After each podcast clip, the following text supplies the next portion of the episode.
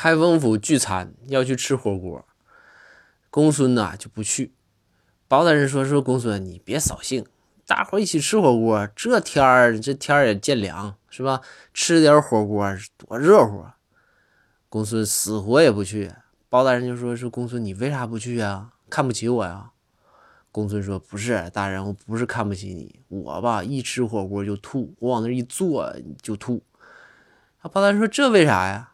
公孙说：“说大人，你不知道啊，这火锅一吃上啊。”咱这这大伙儿就唠嗑就说嘛，你就听这，你说吃火锅这帮人都唠点啥？我跟你讲讲，你想想啊，一吃上火锅，大伙儿就开始说啊，说我的肉老了啊，你的蛋应该熟了，把我肠子都下去吧，分分我点血，还有什么什么场面？你说场面血腥不？